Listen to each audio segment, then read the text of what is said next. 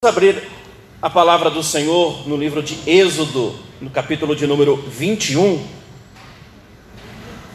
Êxodo 21. Deixa a palavra de Deus aberta nesse capítulo. Nós não vamos ler nenhum capítulo agora de início, mas nenhum versículo agora de início.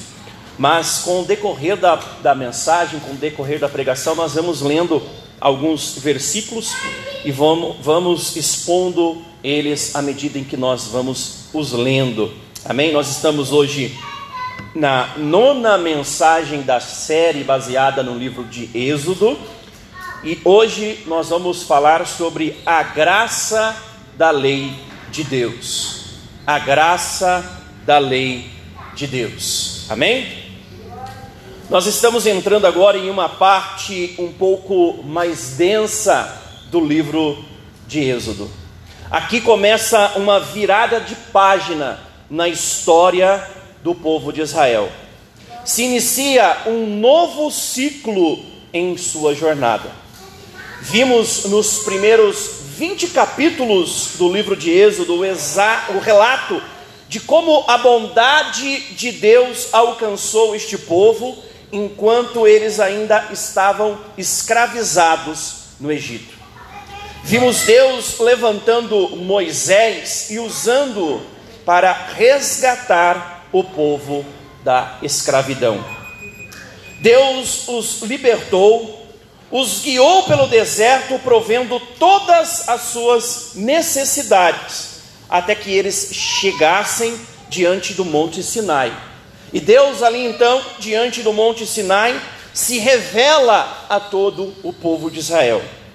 A lei então é entregue para este povo, e o povo então cultua a Deus diante deste monte. Agora é uma nova etapa. Os capítulos de 21 a 24 do livro de Êxodo são chamados de o livro da aliança. E eles tratam do tema do cotidiano de todo o povo. E como que as leis que lhes foram entregues no Monte Sinai deveria ser aplicada em seu dia a dia. Na verdade, estes capítulos são a prova de que os deístas estão totalmente equivocados. Os deístas nós já mencionamos aqui anteriormente, são aquelas pessoas que criam ou creem até hoje que Deus criou o mundo, instalou as leis naturais e o deixou aqui sendo regido por estas leis e pelas ações dos seres humanos. Ou seja, eles creem que Deus criou o mundo, virou as costas e foi embora, deixou o mundo a Deus dará. Que triste seria se isso fosse uma realidade. Estes capítulos vão nos mostrar que nós temos um Deus que nunca nos abandonou e nem nunca irá nos abandonar.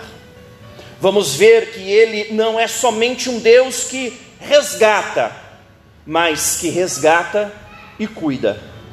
Vamos ver aqui nestes capítulos que nós temos um Deus que é Deus dos céus, mas também é Deus da terra veremos que, assim como ele comanda a dança celestial dos anjos, ele se curva para cuidar das vestimentas de seu povo.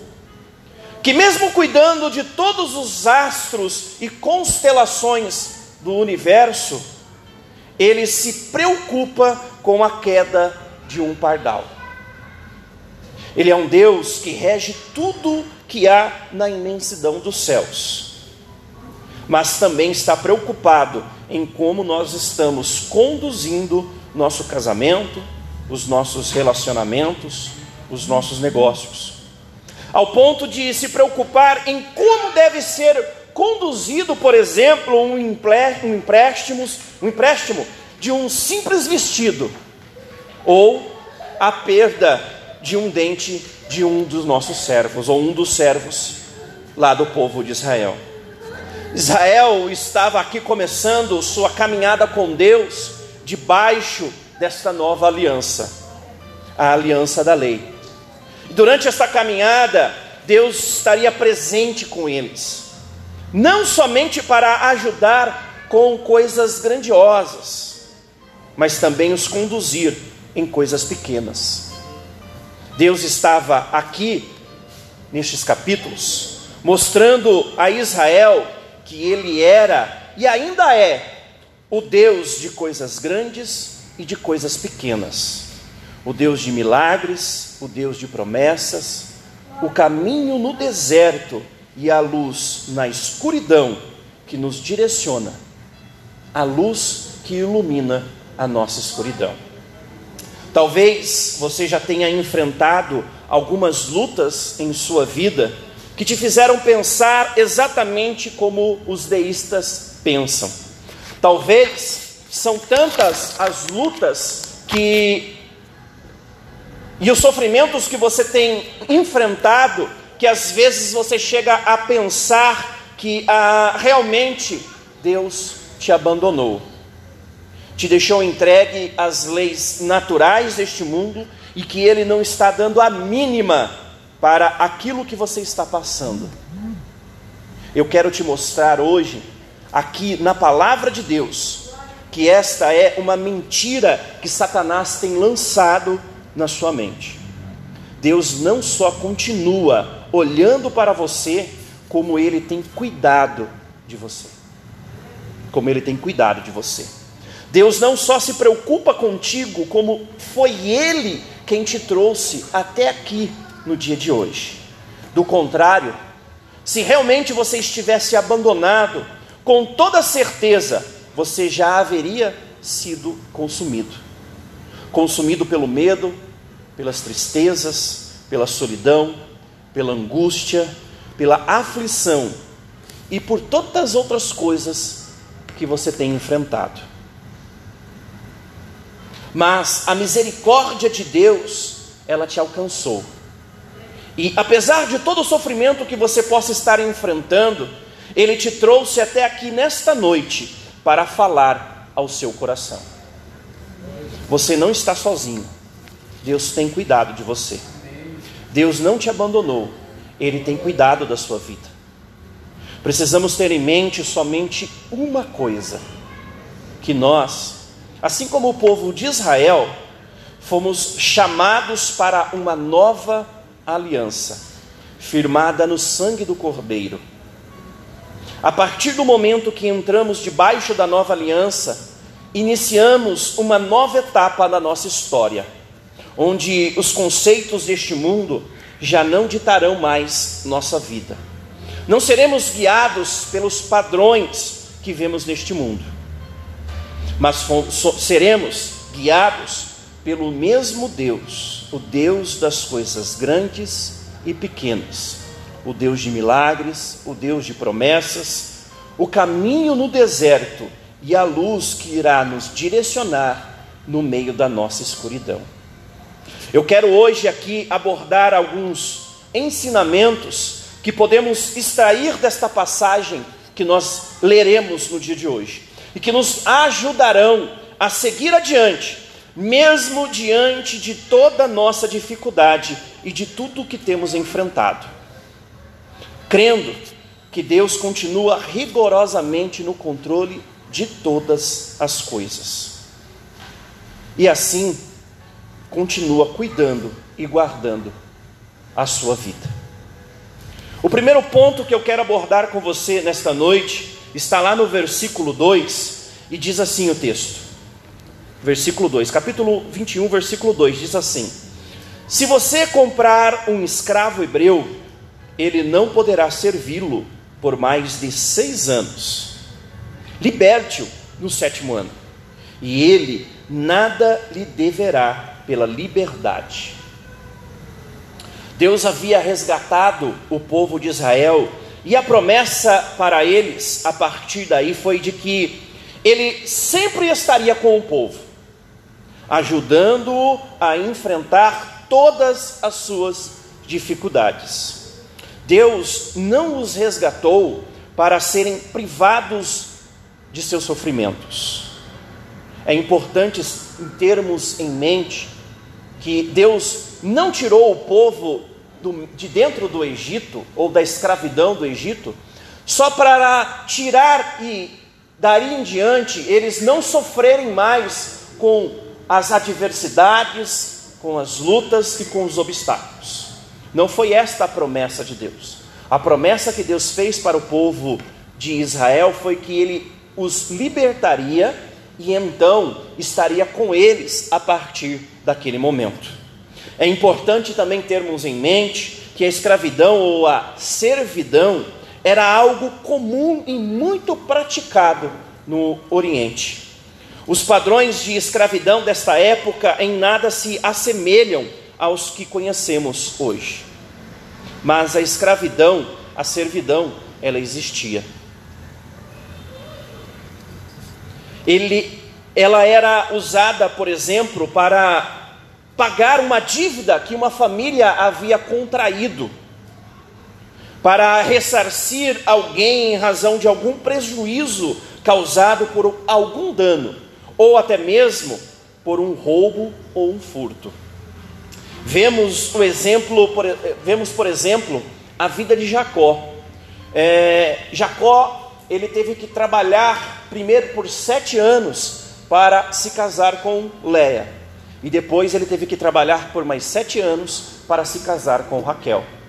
Então a prática de servir para se pagar algo ou se ressarcir algo era comum no meio daquele povo do Oriente. O problema era que, na maioria das vezes, acontecia aquilo que, que aconteceu com o próprio povo de Israel: a escravidão sem limites, o sofrimento que a escravidão e a, a servidão é, trazia para o povo. O povo havia trabalhado por aproximadamente 400 anos, sem nenhum descanso e sendo é, acometido de todo tipo de sofrimento enquanto era escravo. Deus, então, aqui, neste versículo que nós acabamos de ler, coloca limite para esta situação. Ele não aboliu a situação de senhor e de servo. Ele não elimina a questão do rico e do pobre, mas ele coloca os dois em pé de igualdade diante do descanso que a redenção os havia proporcionado. Lembra-se do quarto mandamento? O quarto mandamento falava que seis dias o povo de Israel trabalharia mas no sétimo ele deveria descansar.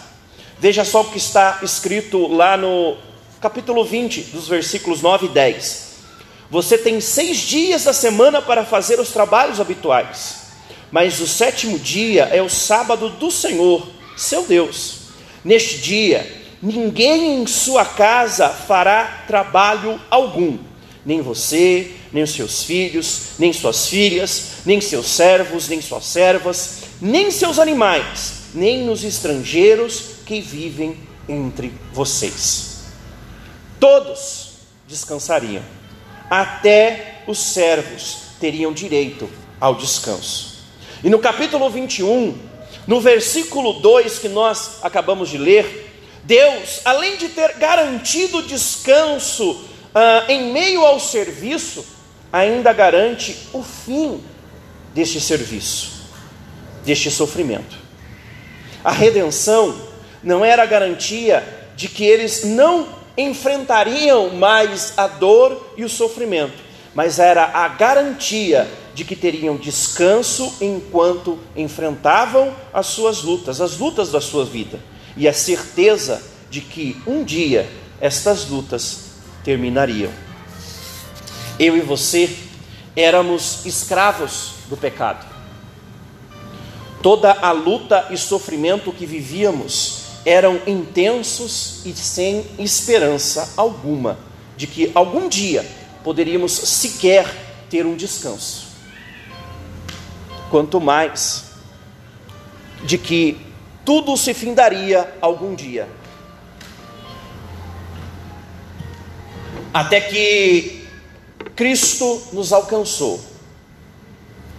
Através de Jesus Cristo nós fomos redimidos, mas não para vivermos uma vida sem dor e sem sofrimento. Não há em nenhum lugar nas Escrituras Sagradas uma promessa de Jesus de que na, no mundo não teríamos nem aflições e nem angústias. Pelo contrário, continuamos sujeitos a todo tipo de dor e sofrimento, às vezes até mais severos do que antes. Padeceremos com a enfermidade, padeceremos com as dores, com as crises conjugais, com as crises familiares, as crises financeiras, as crises ministeriais. A diferença é que nossa redenção nos garante um lugar de descanso. Eu e você podemos descansar em Deus. Eu e você temos refúgio e fortaleza. Temos um socorro bem presente no dia da nossa angústia. Você deve se recordar do episódio dos discípulos e Jesus no barco enfrentando uma tempestade. Ali, enquanto os, os discípulos, desesperados, estavam desesperados em meio à tempestade, Jesus dormia e descansava tranquilo. Ele sabia que podia descansar, pois conhecia quem era o seu pai a tempestade não havia se findado, não havia diminuído e muito menos passado, mas ele estava descansando. Ele estava descansando. Da mesma forma que as situações, a situação dos servos de Israel não haviam mudado. Estavam da mesma forma, continuavam sendo servo, mas eles poderiam descansar. Da mesma forma, eu e você, nós ainda estamos no mundo e estamos enfrentando todo tipo de tempestade, estamos ainda é, vivendo todo tipo de luta e de sofrimento, mas a, nós podemos descansar, porque Jesus Cristo está conosco no nosso barco a situação na qual nós estamos vivendo, o mundo no, no qual nós estamos habitando, ele ainda está padecendo de dores. Nós ainda estamos enfrentando as nossas lutas, nós ainda estamos enfrentando os nossos sofrimentos, as nossas angústias, os nossas, as nossas dores. Mas, mesmo em meio a todas estas lutas, Deus nos garante descanso na presença dEle. Continue a sua jornada, continue a sua trajetória.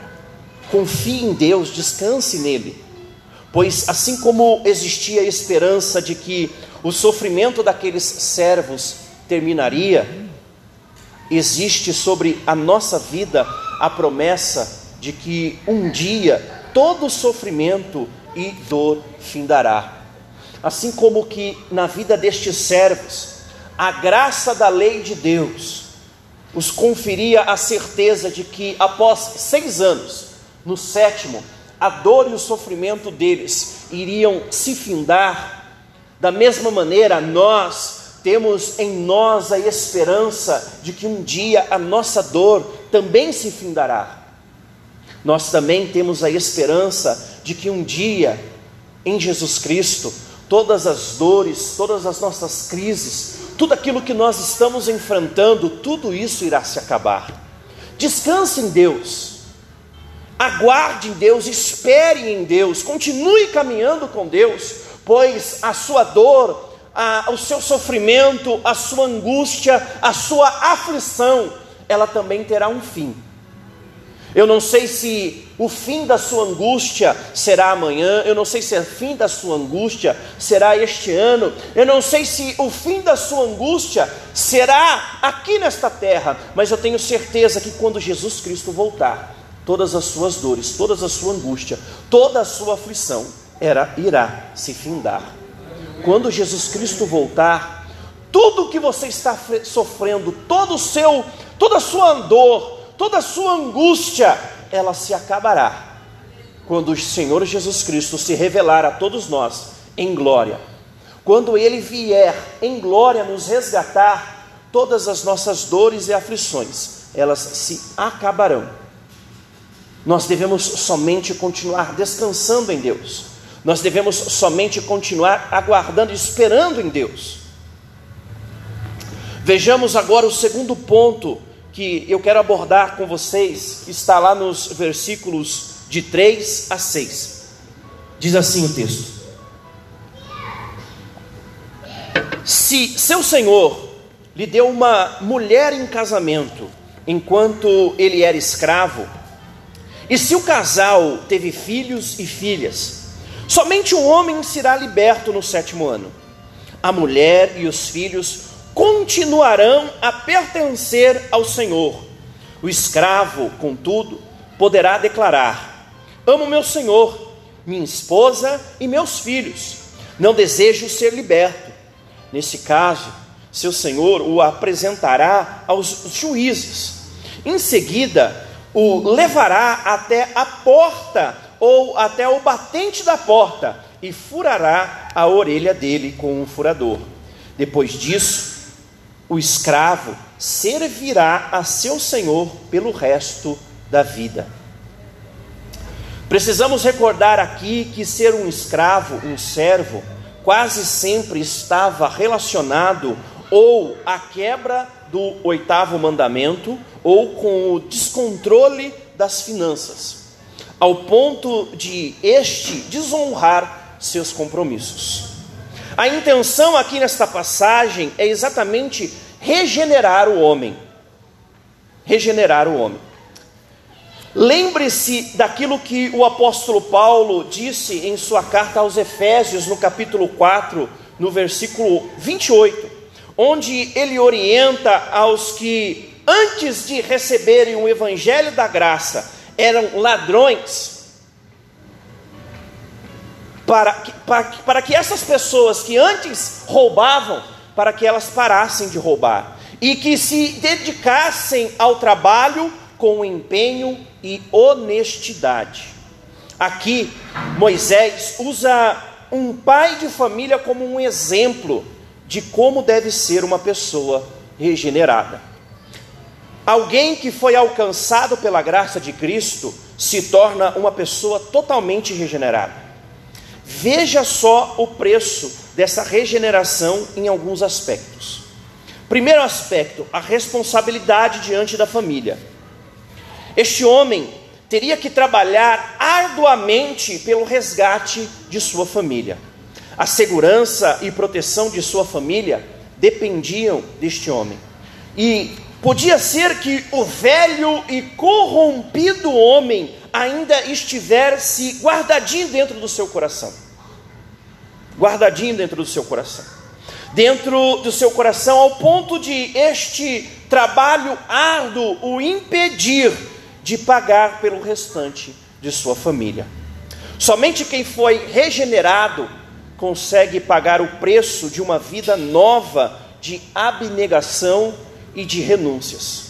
Este homem teria que pagar o preço diante de sua família para que esta estivesse totalmente livre da escravidão. O segundo ponto é a responsabilidade deste homem perante a sociedade. Este homem teria que dar um testemunho sólido de que sua vida havia sido regenerada e que ele estava realmente debaixo da aliança da lei. Veja aqui que ele seria submetido, inclusive, ao julgamento dos juízes de Israel e teria até que carregar em si as marcas desta mudança. Era uma decisão muito difícil, principalmente se este homem não tivesse realmente se regenerado por completo. Carregar as marcas desta regeneração seria pesado demais se ela não fosse profunda o suficiente. Se este homem, se ele não tivesse sido regenerado, profunda e completamente, para ele continuar servindo ao seu Senhor, para pagar pelo resgate de sua esposa e de seus filhos, seria algo pesado demais.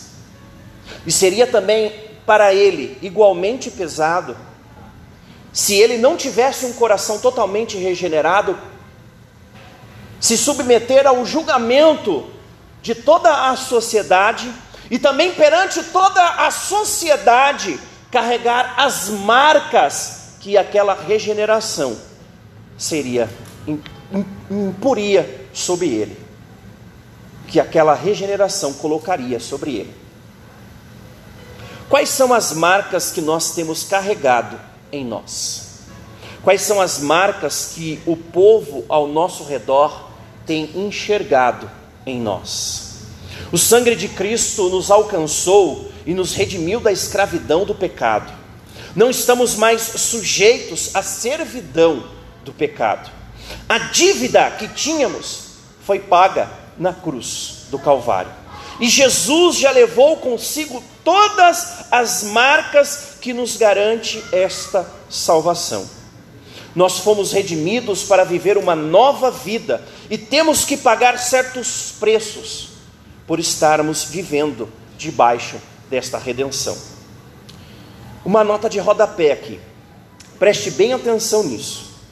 Você não deve pagar mais nenhum preço por sua redenção, por sua salvação. Toda dívida de pecado foi paga na cruz do Calvário. Cristo pagou por você esta dívida. Mas agora, uma vez redimido, Existe o preço a ser pago por estarmos debaixo desta nova aliança. Cada um de nós deve carregar a sua cruz e ir atrás de Jesus Cristo. Cada um de nós deve se esforçar para vivermos como os filhos da luz, como trata o apóstolo Paulo lá em Éfeso, no capítulo 4, no versículo 17 em diante. Para este escravo, aqui era trabalhar, era mais trabalhar mais tempo por sua família, é, era algo muito pesado.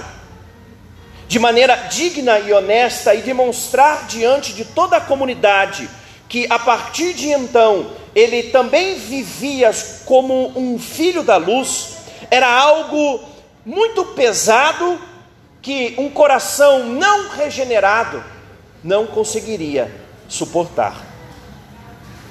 Mesmo diante de toda a dificuldade e de todo o julgamento, ele deveria seguir sua vida baseada nos mandamentos de Deus. Mesmo diante de todo o peso, de toda a dificuldade, de toda a luta que este escravo teria que enfrentar para resgatar a sua família, para carregar as marcas de sua regeneração, este escravo, ele deveria se manter debaixo dos mandamentos de Deus, pois os mandamentos de Deus para a vida dele significava a graça de Deus que o havia regenerado.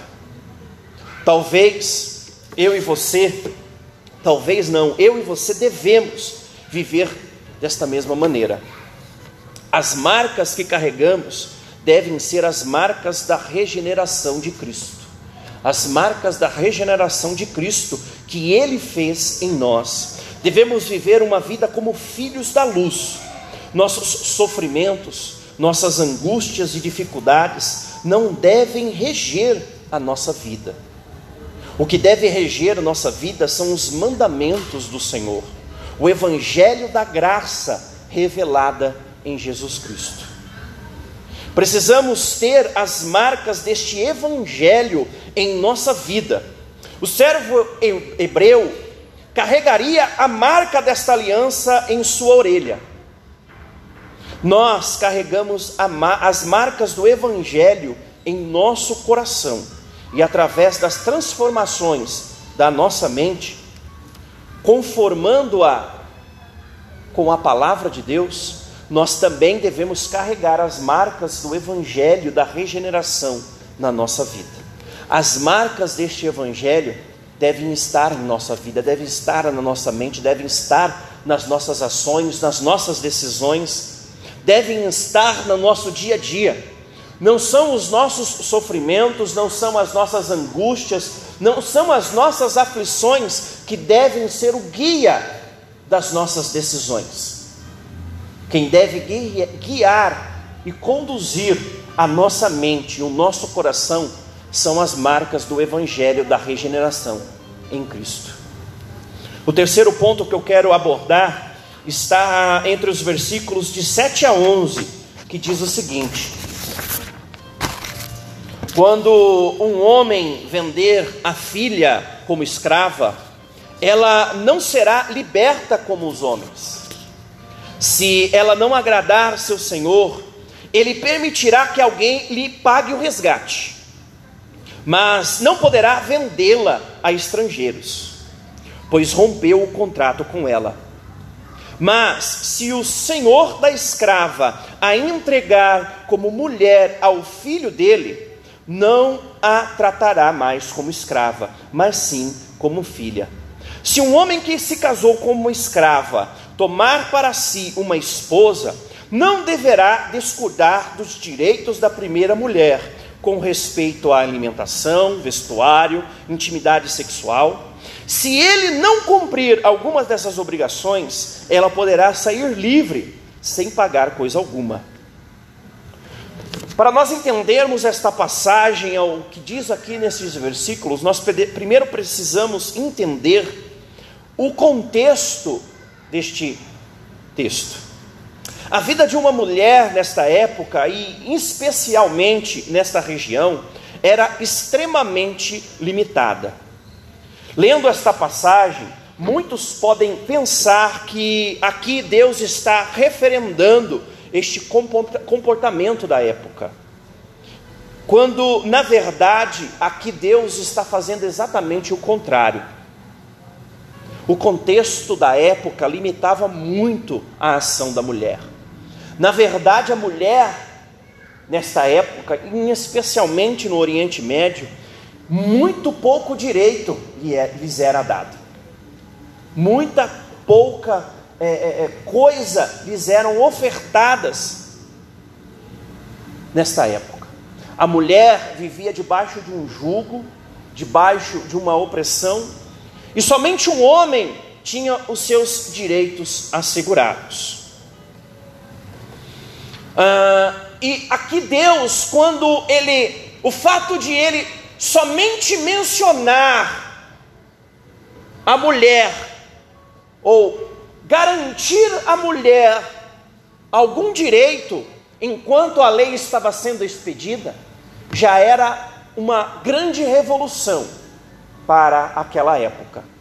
Então, quando Deus aqui garante à mulher direitos quase que iguais, igualitários aos dos homens, e lhes, lhe garante aqui alguns, é, é, é, alguns direitos que ela poderia usufruir, Deus está aqui dizendo que é, Ele estava olhando não somente para aqueles que eram poderosos, aqueles que tinham poderes ou aqueles que se sobressaíam em meio à sociedade. Deus estava aqui dizendo que ele, da mesma maneira que ele cuidava dos fortes, ele também cuidava dos menos favorecidos. A mulher, nessa época, como eu já disse, ela tinha os seus direitos muito privados a mulher era considerada como alguém minoritário, como uma minoria naquela época. Então, muitos poucos direitos lhes eram assegurados. Deus aqui ele estava mostrando ao povo de Israel que ele era um Deus que também estava atento às necessidades daqueles que eram pequenos, daqueles que eram considerados pela sociedade como alguém menor alguém desprovido de qualquer direito. Talvez as nossas lutas, talvez as dificuldades e tudo aquilo que nós enfrentamos ao longo da nossa caminhada, tenha nos feito chegar, tenha nos enquadrado nesta mesma condição que era a condição da mulher na época que as leis foram proferidas. Talvez o seu sentimento no dia de hoje seja o sentimento de alguém que não tenha mais direitos assegurados. Talvez você se sinta tão menor, talvez você se sinta tão diminuído no dia de hoje, que você chegue a pensar que não tenha mais ninguém olhando por você. Talvez o sentimento que você tenha dentro do seu coração no dia de hoje é o sentimento de alguém que está abandonado, que está jogado à própria sorte e tão inferior ao ponto de achar que não tem ninguém para lutar em seu favor, para estar ao seu lado enquanto você está enfrentando esta luta esta dificuldade, esta batalha. Aqui a palavra de Deus nos mostra nesta noite que Deus, ele é um Deus que não olha para o status social. Ele não é um Deus que olha para o seu poder aquisitivo. Ele não é um Deus que segue os padrões humanos para fortalecer e para abençoar. Ele é um Deus que vai na contramão de toda a sociedade.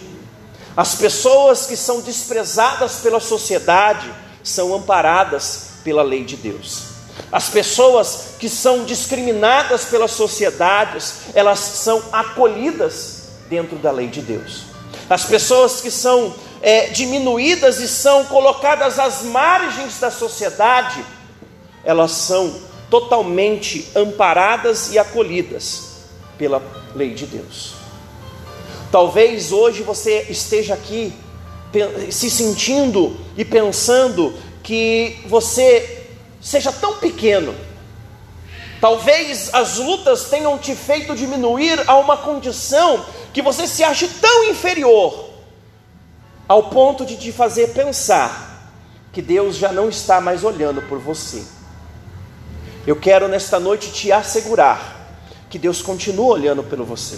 Deus continua ao seu lado te fortalecendo, Deus continua ao seu lado te amparando, a graça de Deus continua na sua vida e a misericórdia do Senhor continua te alcançando para que você, mesmo se sentindo pequeno, mesmo que a sociedade, mesmo que a situação tente te mostrar que você seja inferior, Deus, Ele te coloca na posição de vencedor. Ele te coloca como alguém que ele mesmo assegura os seus direitos. Deus ele está com você mesmo quando você está diante da sua maior luta e da sua maior aflição. Mesmo quando diante dos seus desafios e dos seus problemas, você se sinta a menor pessoa do mundo, a pessoa mais insignificante do mundo, Deus ele continua te segurando pelas suas mãos. Deus continua te fortalecendo enquanto você está caminhando por esta vida. O quinto ponto que eu quero abordar com você nesta noite estão entre os versículos 12 ao 36. É, não vamos ler, mas aqui, nestes versículos, Deus fala das relações pessoais, das relações sociais, da relação social, o cotidiano, a relação de sociedade do povo de Israel. Aqui Deus entra no âmbito das leis de relacionamento social. Para um leitor um pouco mais cético, esta passagem acaba imprimindo ou acabará imprimindo a figura de um Deus carrancudo, um Deus que elenca uma série de castigos e punições para aqueles que cometem algum erro ou algum delito. Mas eu quero te chamar a atenção a um fato bem evidente nesta passagem. Deus, aqui revela o seu cuidado. Nestas passagens, nestes versículos, na verdade, Deus revela o seu cuidado para com o povo de Israel. Aqui, o mesmo Deus que controla todo o universo, ele se curva de seu trono para cuidar dos problemas relacionados, por exemplo, a um boi ferido. Aqui, o mesmo Deus que coordena a orquestra celestial, ele, você vai encontrar ele se preocupando com a briga entre dois homens e as consequências que esta briga poderia trazer. Esta passagem nos fala de um Deus soberano e poderoso, mas que decidiu se importar com as necessidades do dia a dia dos seres tão insignificantes como nós. Aqui Deus nos revela o quanto Ele nos amou e o quanto Ele nos amou primeiro. Através deste cuidado com o povo de Israel, Deus tenta estabelecer uma sociedade com senso de justiça e de misericórdia.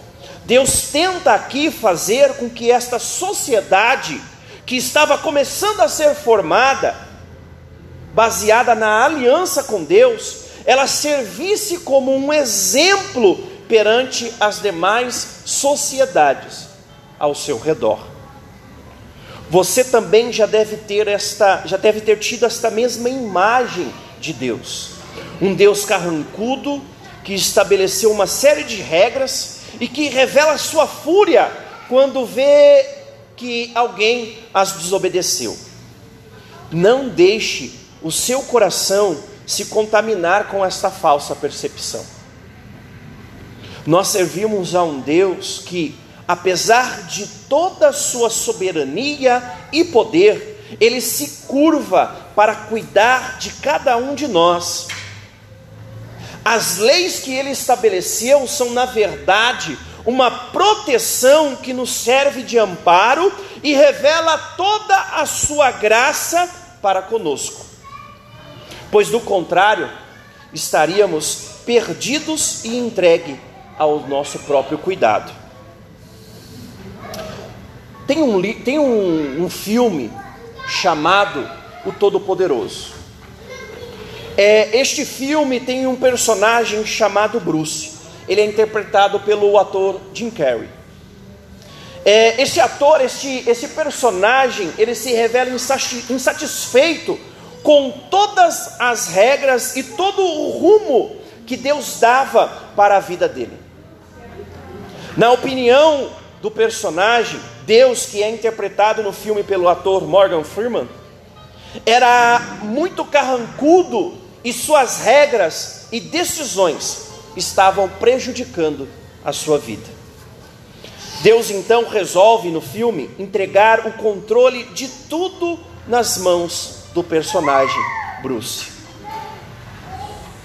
A partir dali, não só as decisões de sua vida, mas também de toda a humanidade estariam todas nas mãos do Bruce. Que a partir de então poderia seguir conforme suas próprias regras, conforme as suas próprias decisões.